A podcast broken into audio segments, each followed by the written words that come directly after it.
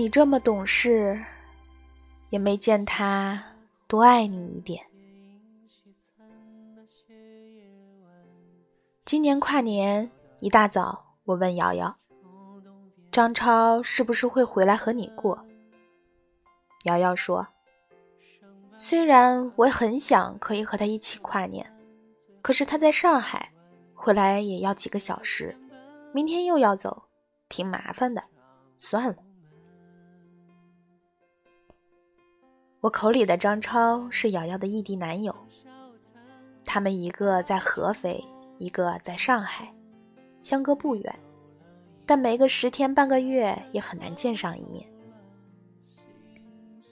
瑶瑶是个特别懂事的女孩，对张超从来没有提过什么要求，就算生病了都忍着不告诉他，怕耽误他正事。张超是做销售的，别人休息的节假日，正是张超需要忙碌的日子。所以他俩恋爱快两年了，总共也没吃过几回饭，更是一个节日都没有在一起庆祝过。每当看到别的小情侣恩恩爱爱在一起过节日的时候，瑶瑶总是又羡慕又无奈。我已经不止一次让瑶瑶撒撒娇，让张超抽一个节日回来吧。少赚一次钱不会死人，或者是瑶瑶直接到上海去也行。可是瑶瑶总是摆摆手，我过去她也要请假，这样会打乱她的计划，耽误她的工作吧。其实我很想告诉瑶瑶，也许是因为她总是对张超这么客气。从来不给他制造点麻烦，所以我感觉张超对他并不算上心。工作有那么忙吗？为什么隔三差五就能看到张超发的出去唱歌吃饭的照片？女人们总以为只要懂事，对方就会多爱你一点。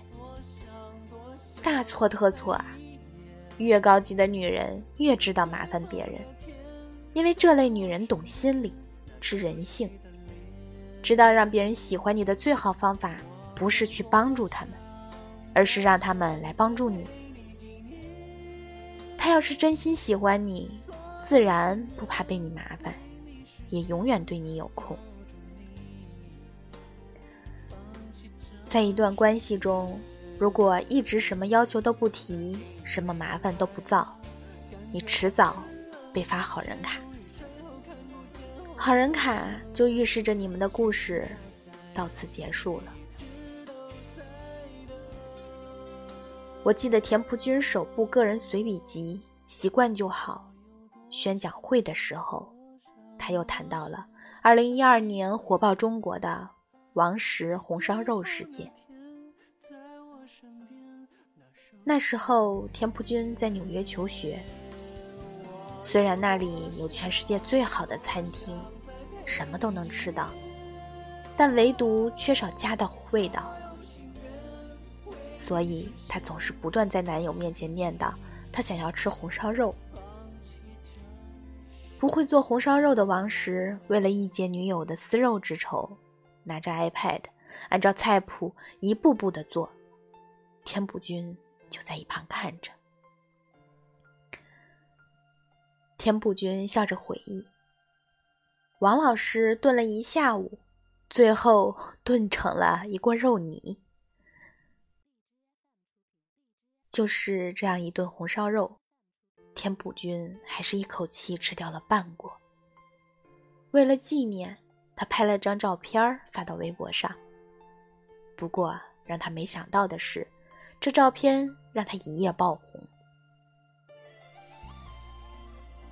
别看平时田朴珺总是标榜独立，在公众面前也极少感谢王石。他把自己包装成了一个非常自主、有多元才艺的女人。可是从这件事来看，这个王的女人可不是我们想象中的铁娘子，她更像是雌雄同体的高级动物，比男人勇敢，又比女人柔弱，适时小作一下，调剂调剂生活。好的亲密关系确实不靠撒娇卖萌，但少了撒娇卖萌，也少了一丝情趣。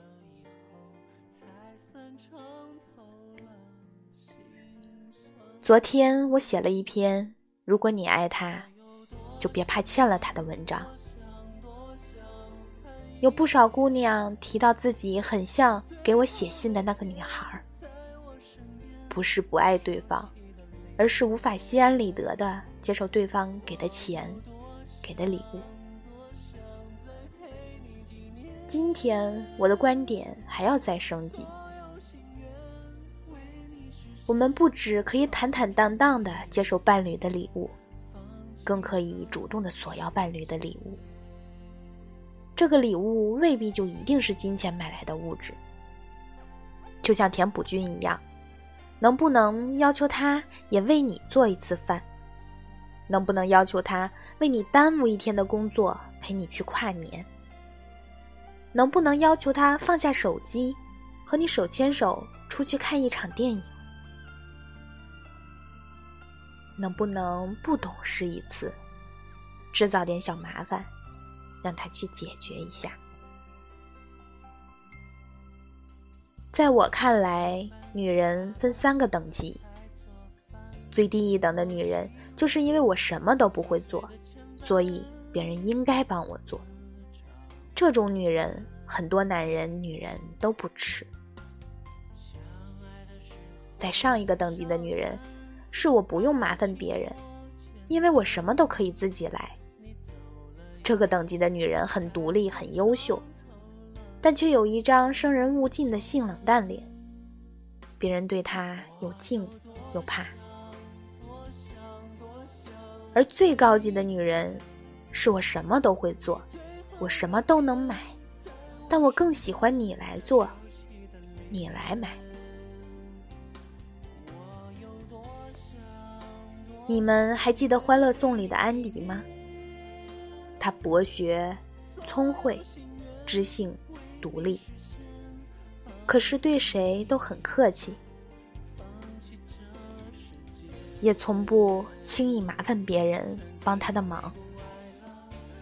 和他从小的成长背景有关，所以都是别人主动靠近他，他才靠近别人。不过即使是这样，也还是有一份距离感。他不想麻烦别人。因为怕给别人造成负担，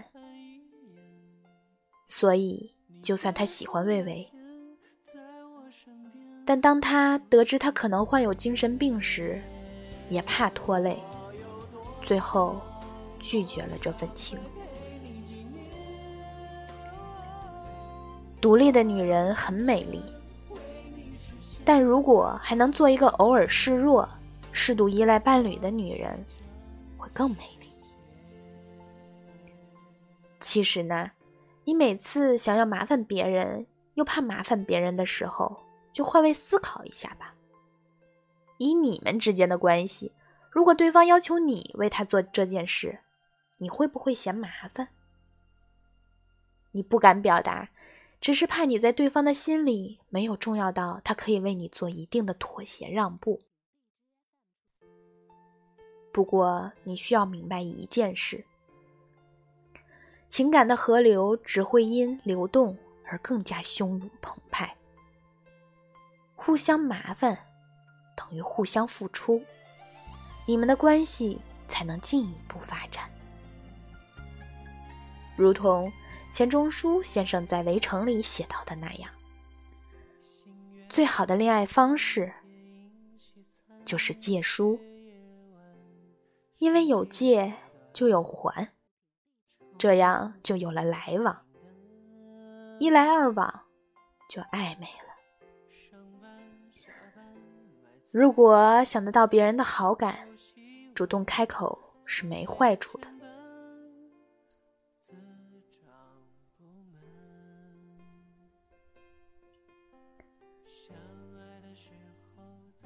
再说，真正愿意被你麻烦的人，都是喜欢你的人。也许他们此时此刻正等着你去麻烦他，正等着你们之间的进一步来往。最后，祝姐妹们都能成为自强到无需有人宠、有人爱，却依然有人宠、有人爱的高等级女人。